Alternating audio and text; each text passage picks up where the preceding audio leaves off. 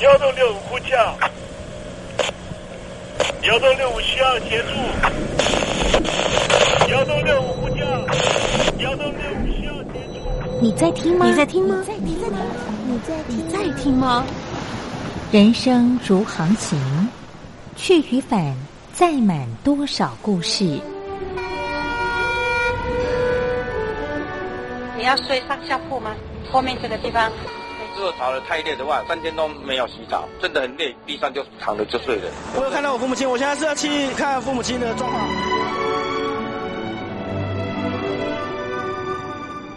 聆听故事湾，让每个故事找到属于自己的码头。我到了那儿以后，我们就往妈妈家去。我一到那边，就感觉我妈妈已经她能够活活下来都不容易。我知道，他没他没跟我讲，我也不敢问，好好苦。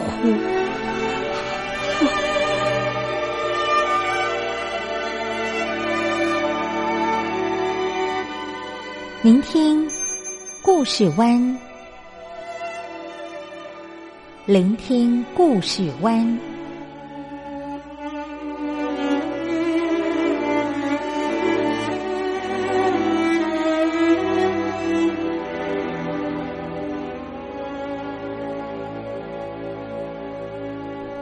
故事总有一个停泊的港湾。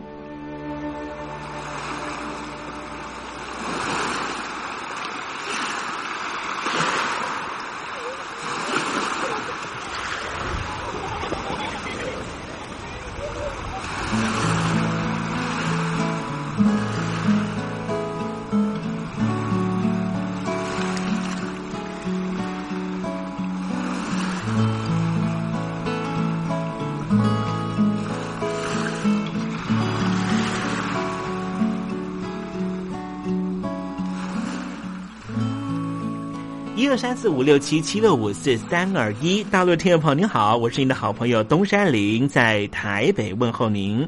正在为您进行的栏目就是聆听故事湾，一二三四五六七七六五四三二一，全年无休，每天在空中为您服务。您在每天的凌晨三点十分，或是傍晚的六点十分，都可以在光华之声频道收听到这个栏目。聆听寰宇趋势，不用太多解释，因为聪明的你心中自有诠释。亲爱的听众朋友，我们的节目早晚各一次，听众朋友你可以选择最适宜的时间，和东山林共度这短暂的五十分钟的时光，就在光华之声的频道空中相见。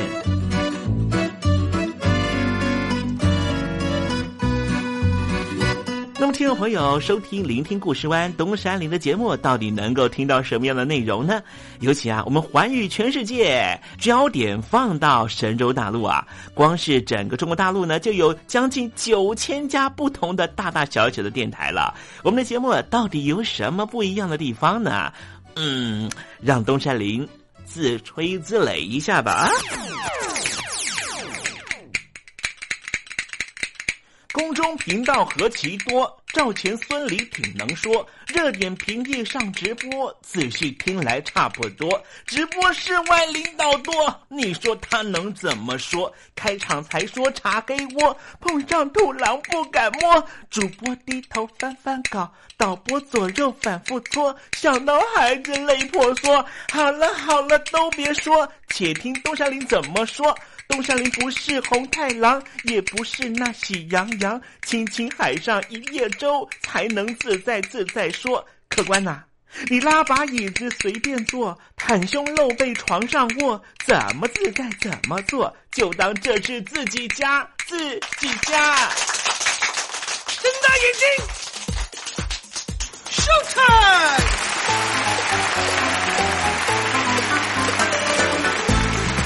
听众朋友，你好，我是你的好朋友东山林，在台北问候您。正在为您进行的栏目就是《聆听故事湾》啦。为什么节目的开场要这样的隆重呢？因为在凌晨三点钟的时候才进行我们的节目啊。听众朋友可能正在打瞌睡之中，或是呢在睡梦之中，所以呢要赶快把听众朋友呢让那瞌睡虫踢到九霄云外啦。听众朋友，今天的节目非常的精彩，千万不要错过了。那么精彩的内容到底包含了什么呢？赶快让东山林为您报告。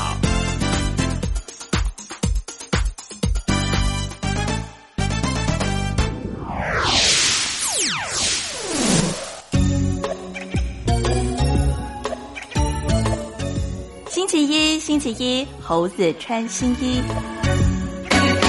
早些年啊，一些大陆的朋友跟我讲说呢，台湾呢将会成为言论自由的堡垒哈，我还不太相信这件事情。我想说，哎呀，反正这个各地不是都可以这个随便乱讲话啦啊，不管是香港啦、澳门啦，好，或是任何地方哈。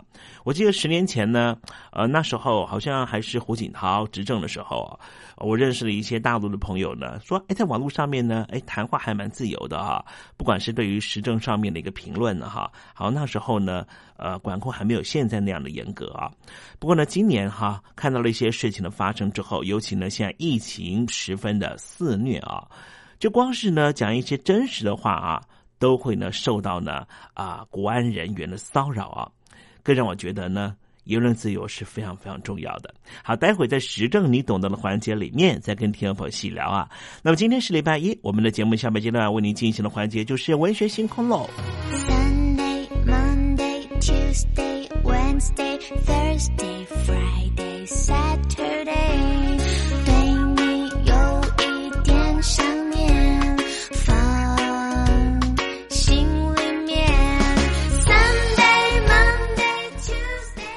众朋友，你们好，我是雨恒。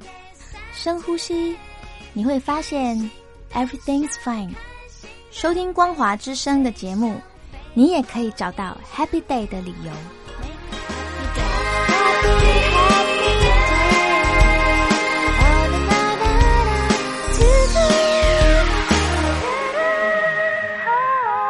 现在，请习近平同志讲话。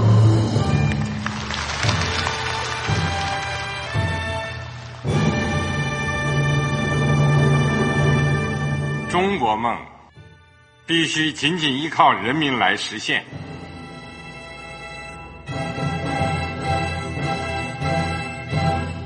好国民得关心家事、国事、天下事。呃，谢谢发言人。我们注意到啊，现在那个外面有很多关于前中央政治局委员周永康的一些消息和报道。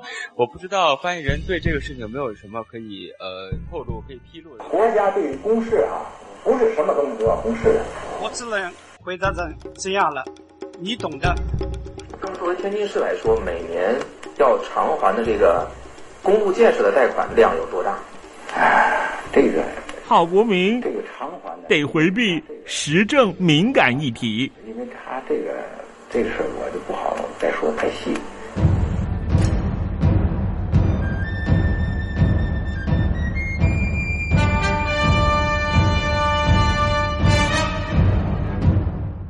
要坚持人民当家作主，坚持人民主体地位。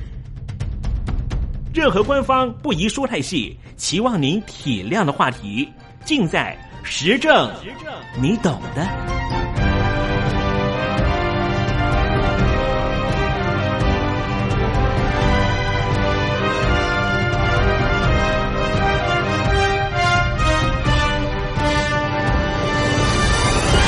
我只能回答这样了，你懂的。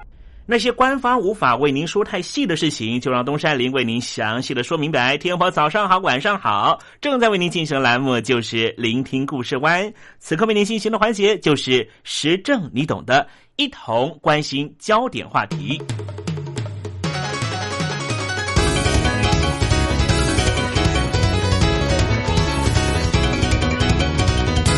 湾已经成为亚洲最具活力的民主体制之一。吸引那些曾经被自然而然吸引到香港的异议人士、维权团体和活动。在英国统治之下和回归中国之后的几十年里，香港曾经是华语地区言论自由的堡垒。国际传媒和人权组织在香港设立了总部。香港也曾经是从天安门学生运动领袖和爱华德·斯诺登等政治逃亡者的避难所。但是最近这几年，随着北京当局收紧对这前殖民地的控制，香港已经越来越多被台湾取代了。台湾这个自治岛屿已经成为亚洲最具活力的民主体制之一。如今。台湾吸引了那些曾经被自然而然吸引到香港的意见人士。前些时候，在香港举办了一场人权电影节。这电影节后来在台湾举办，而且更早先之前被中国大陆特工绑架，后来释放的一名香港书商，把他的书店搬到台湾重新开张。之后，无国界记者组织宣布在台北开张第一个亚洲办事处。此前，这个组织曾经考虑要在香港办这个机构，但是现在决定不去那里了。乌尔开西他是无国界记者董事会的荣誉成员，他也是一九八九年天安门抗议活动的学生领袖之一。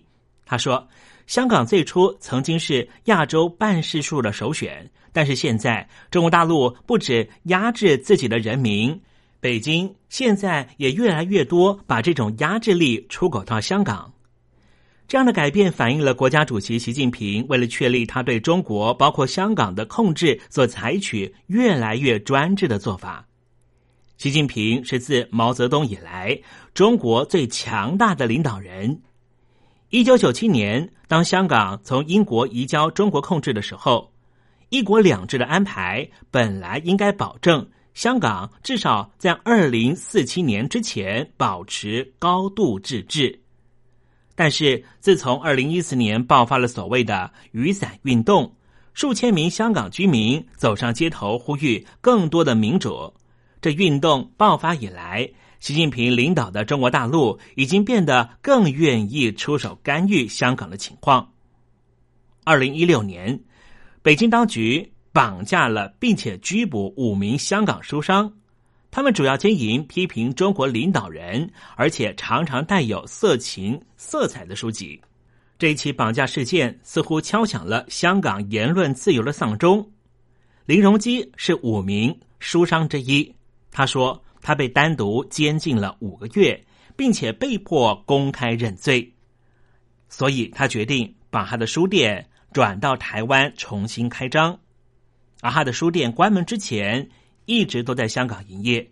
雷荣基说：“我们香港人就想看看台湾可以怎么做，台湾人也想看中国大陆如何控制香港。”越来越多人认识到，台湾是亚洲最自由言论环境之一，这本身就是一个巨大的转变。台湾一直到一九八七年，都一直处于残暴的戒严令之下。独裁者蒋介石和他的儿子曾经先后控制这个岛屿。蒋介石在一九四九年中国共产党夺取中国大陆之后，逃到台湾来。台湾的自由得来不易。每年的四月七号，台湾人都会庆祝言论自由日，那是为了言论自由宣导者郑南榕的逝世，因为他刊登了新宪法草案。警方要逮捕他，在警方准备闯进他的办公室的时候，郑南荣点了一把火，引火自焚。郑南荣的死引发了大规模的抗议活动，推动台湾走向民主政府和更大的言论自由。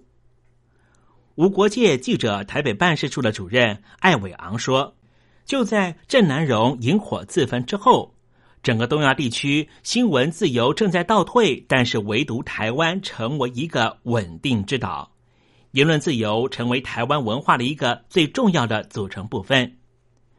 郑南榕的遗孀叶菊兰在和记者交谈的时候警告说：“台湾的自由还没有得到保障，在北京霸权之前，台湾公民社会的言论自由随时都可能会失去。”香港似乎就是北京当局干预的一个警示。雨伞运动的几名年轻领导人被判处监禁，引发外界对北京当局干预香港的担忧。在香港球迷发出嘘声之后，香港立法机构也正努力推出禁止侮辱中国国歌的立法。一九零五香港人权电影节的组织者李丹说，他将把这个活动搬到台湾去，只在香港搞一个规模比较小的卫星活动。李丹说，议定举办是因为电影节在香港举办需要大型的赞助商，一方面香港的费用非常高，二方面没有赞助商敢赞助他们的人权电影节的活动。李丹说。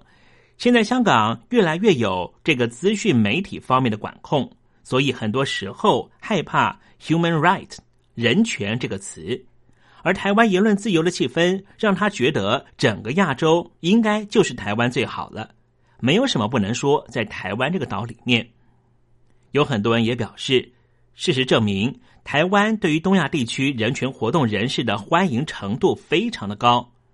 在香港、台湾、东南亚有会员的亚洲民主青年连线，决定在台北举办会议，因为台湾是唯一一个确保他们所有成员都能够安全入境的地方。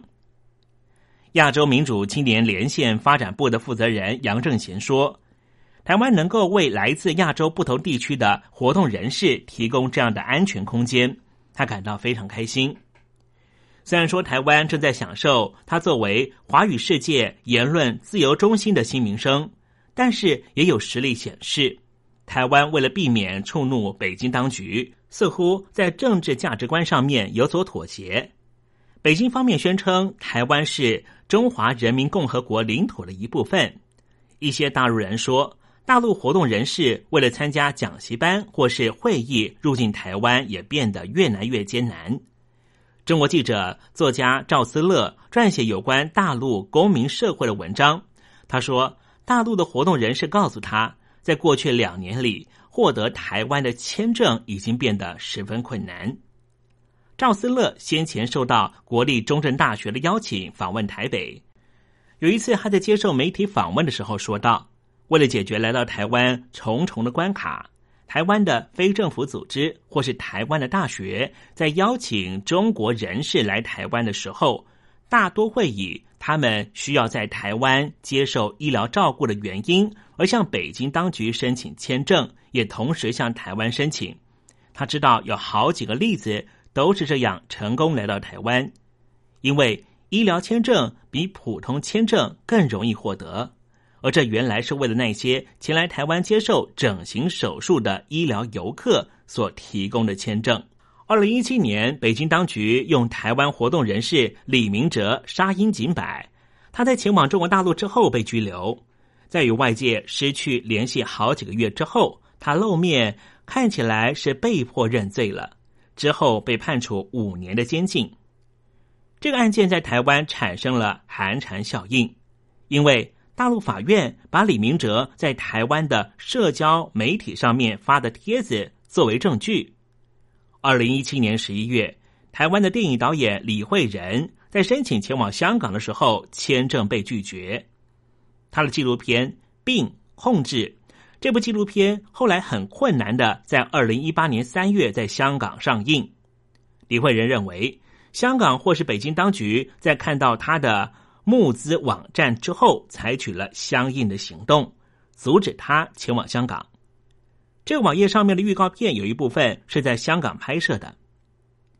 二零一八年三月，香港大学的一些学生和李慧仁联系，问他是否愿意在他电影放映之后，从台湾与他们进行远端的访问。他表示，学生非常担心自己可能会受到学校官员的监控。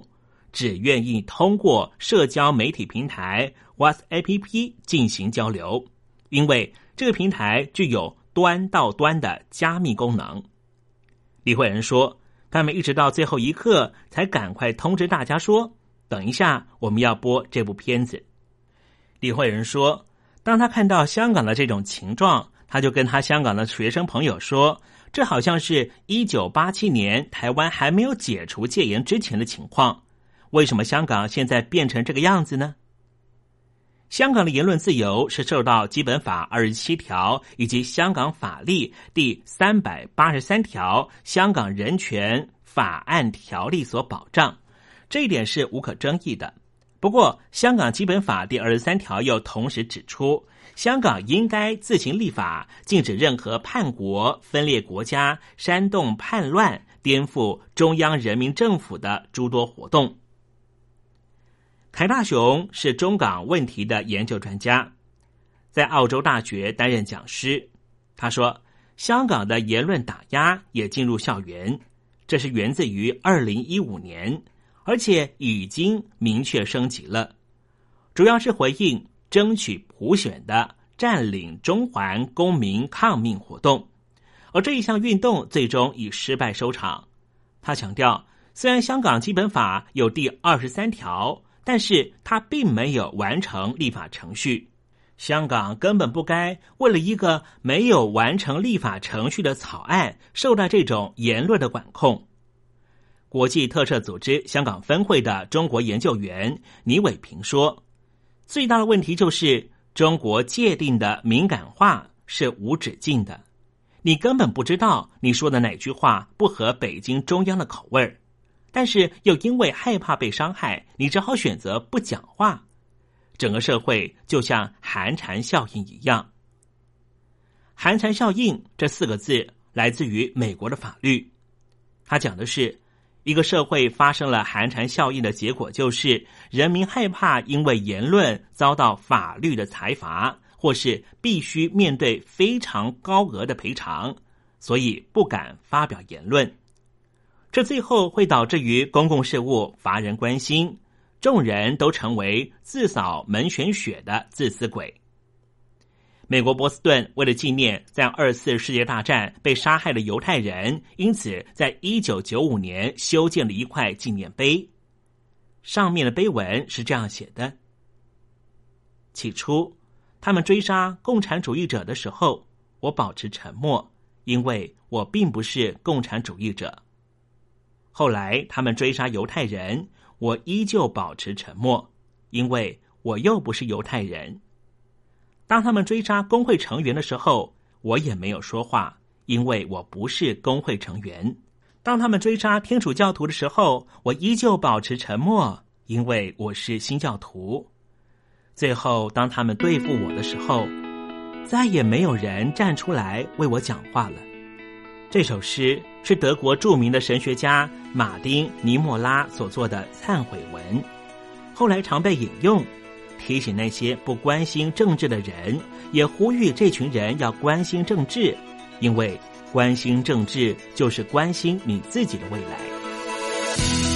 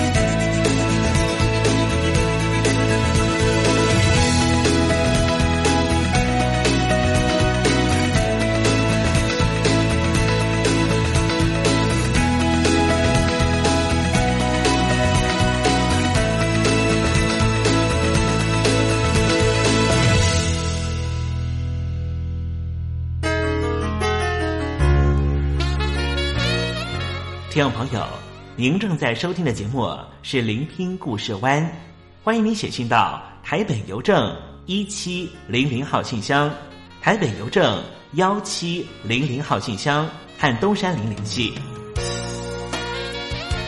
东山林就是东边的山里有只麒麟的东山林。东山林等候您的来信哦。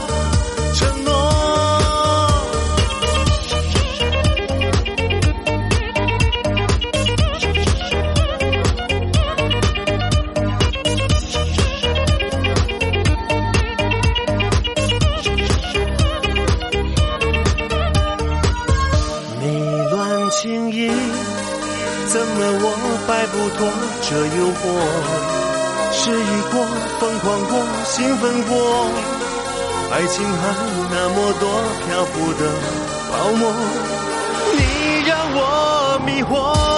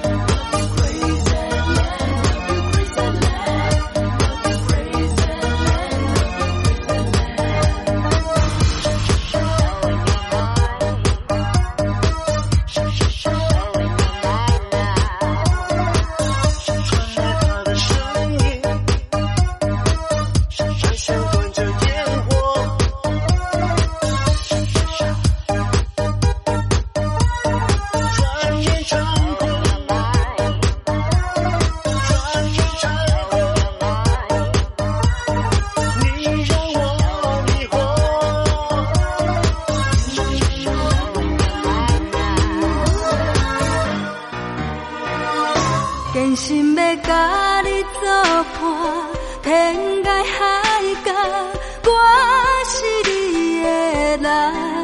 爱就是三更暝半，有你疼惜我，窗外风雨我拢会惊。福建的朋友你好，我是甲你做伙黄一玲。人海茫茫。不管你在什么所在，一零提起你，拢爱炸着 radio，因为光华之声永远带你啪啪走哦。我替你因为你来作伴。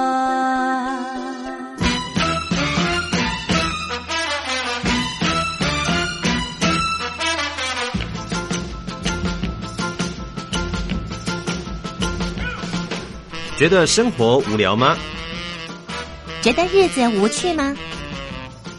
给您专业的两岸政治国际新闻，给您精彩的生活娱乐医疗休闲，您要的生活即时信息都在光华之声，贴近光华之声，丰富您美丽幸福的人生。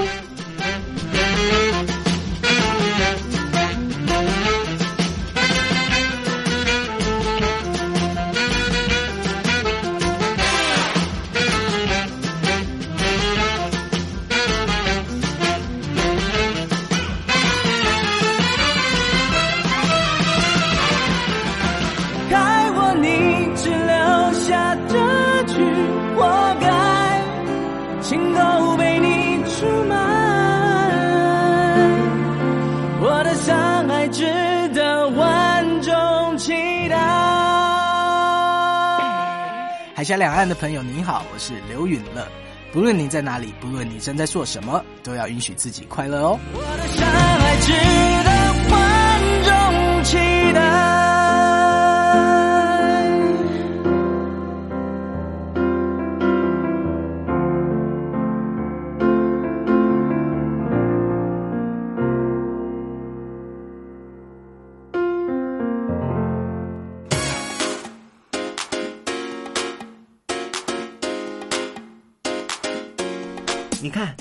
这里有首诗是听众送给我们的。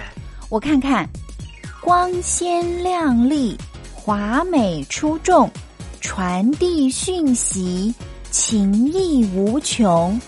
哎，这四个句子的第一个字连在一起就是光华传情。哎，没错，这就是我们光华之声的写照啊！不管是我们的节目还是我们的网站，随时都有让人耳目一新的感觉。收听我们光华之声的节目，能够让你掌握世界的脉动，走在人群之中，能够有自信的啪啪揍啦！啊，这是一定要的啦！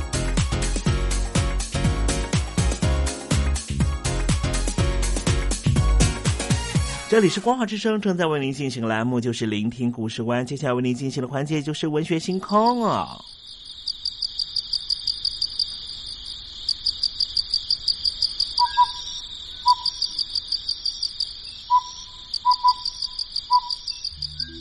文学有着教化怡情的作用。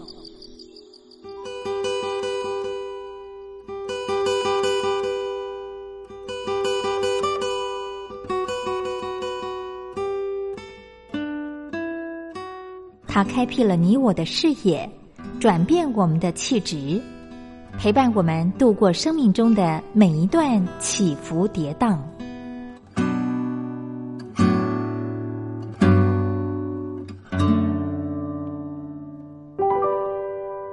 东山林邀请您一同进入文学星空。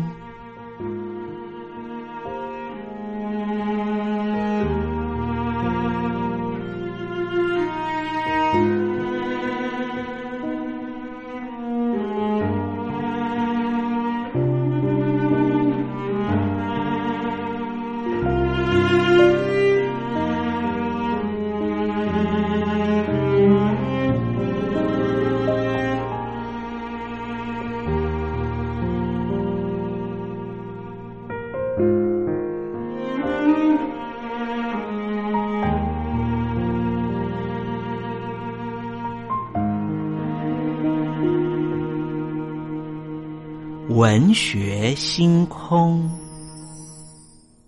文学带给我们的不是抽象艰涩的僵化信条，而是活生生的生命经验。听众朋友，东山林邀请您一起推开作家的人生画卷，我们一同试着找出属于我们自己的人生启示。今天为听众朋友介绍的文学名著就是罗贯中的《三国演义》。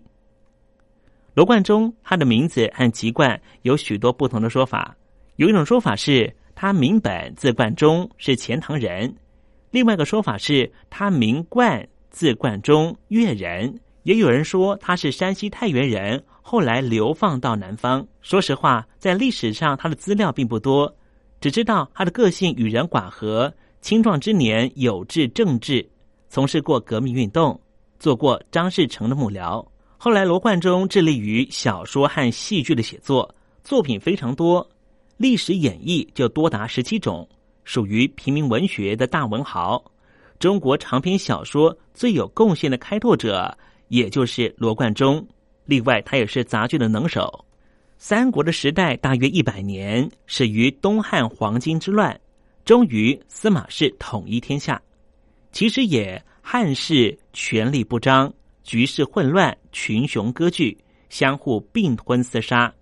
弱肉强食的结果，最后剩下曹操、孙权和刘备三雄各据一方，成为鼎足三分天下的局面，是为三国。《三国演义》故事的叙述是以蜀汉的刘备为中心，从刘、关、张、桃园三结义开始，而后如何大破黄巾，如何奔走四方，直到刘备三顾茅庐，请出诸葛亮出来相助。才逐渐成为气候。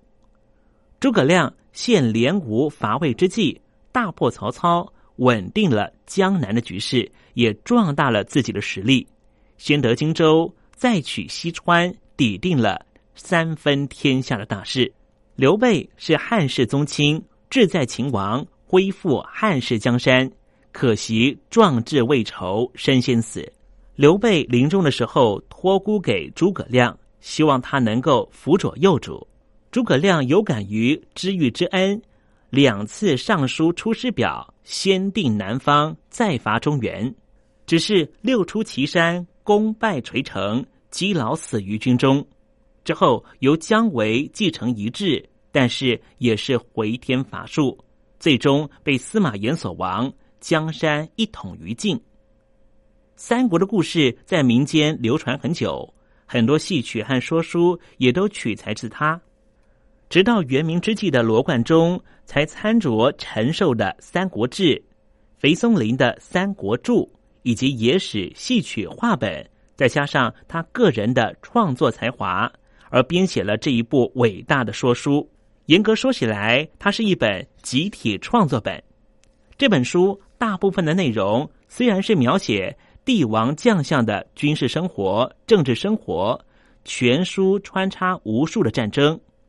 作者将每场战役写得多彩多姿，充满智慧和趣味，在人物描写上面尤见功力。是谓三国人物有三绝，就是曹操的奸诈、关公的义气、孔明的才智。其实真实的曹操、关公、孔明都不是书中的样貌。这都是罗贯中先生的个人想象。这本书有很多方面的成就，当然也有不少争议。后世对这本书的评价有所谓“七分真实，三分虚构”的说法。即便如此，这本书的成就还是非常可观。这本书传到日本，到现在仍旧是流行的小说。虽然说演绎来自于历史，但是不等同于历史。演绎属于文学作品，当然不是历史文本。因此，演绎如果掺杂太多的历史成分，作者就缺乏了创作空间；如果历史成分太少，则是混淆历史，欺骗读者。因此，七分真实，三分虚构，是最好的历史演绎。好了，今天的文学星空，东山林为您点亮的文学名著，就是罗贯中的《三国演义》。希望听众朋友能够拨冗阅读。当我们真实的进入这本书的情境，透过反省思索，一定可以获得属于我们自己的踏实心得。文学星空，我们下回见了。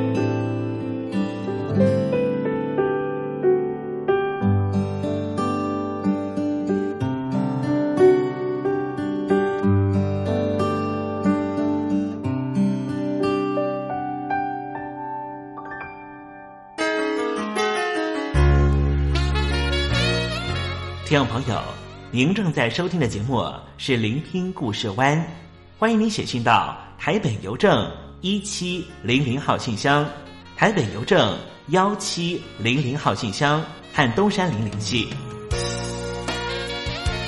东山林就是东边的山里有只麒麟的东山林，东山林等候您的来信哦。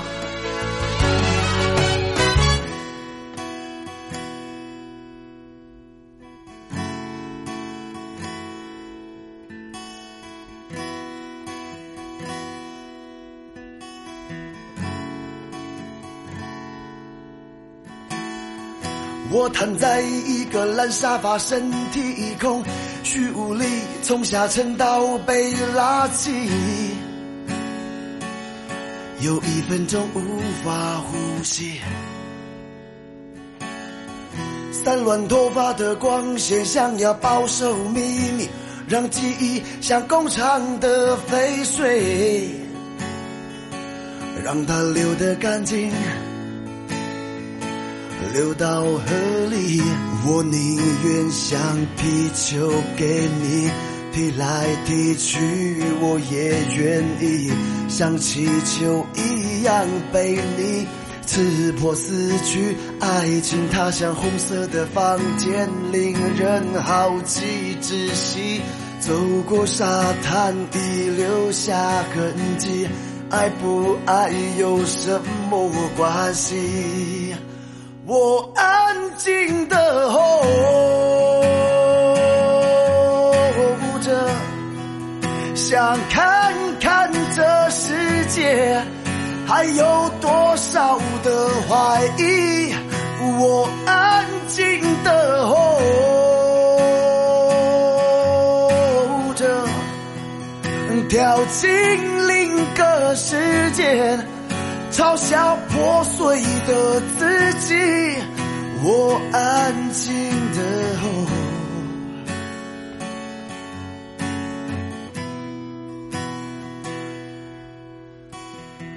我躺在一个烂沙发，身体一空，虚无力，从下沉到被拉起，有一分钟无法呼吸。散乱头发的光线，想要保守秘密，让记忆像工厂的废水，让它流得干净，流到河里。我宁愿像皮球给你踢来踢去，我也愿意像气球一样被你刺破死去。爱情它像红色的房间，令人好奇窒息。走过沙滩，已留下痕迹。爱不爱有什么关系？我安静的候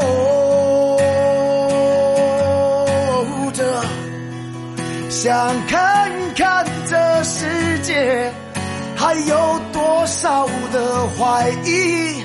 我安静的候着，哦，跳进另一个世界。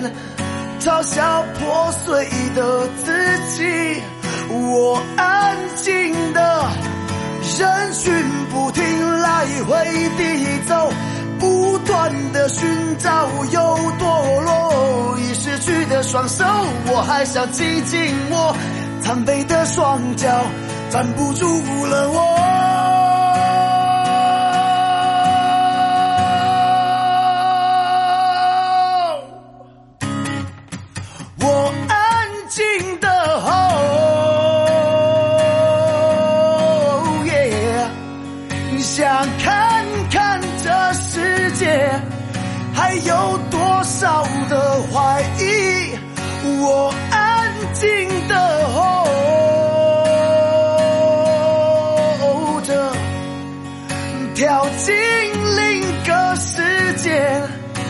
像破碎的自己，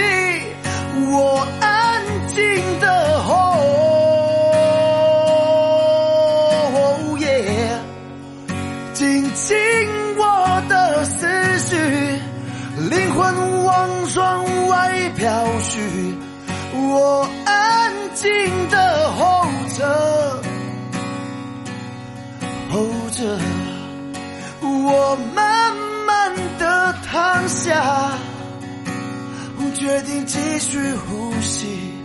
我安静的候，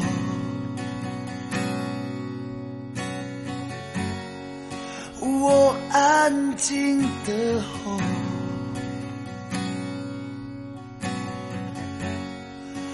我安静着。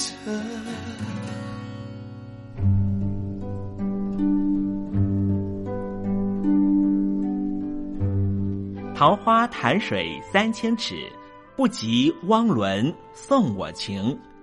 听众朋友，大诗人李白告老还乡，云游四海，从繁华的长安城到安徽乡间的桃花潭。这首送给相见恨晚的朋友汪伦的诗，用词非常淳朴，但是情意深厚。东山林也狗尾续貂一下。台北城杜鹃盛开，不及听友一封短讯，写信给我吧。台北邮政幺七零零号信箱，台北邮政一七零零号信箱。我是东山林，东边的山里有只麒麟的东山林。祝您一切安好，明天再会。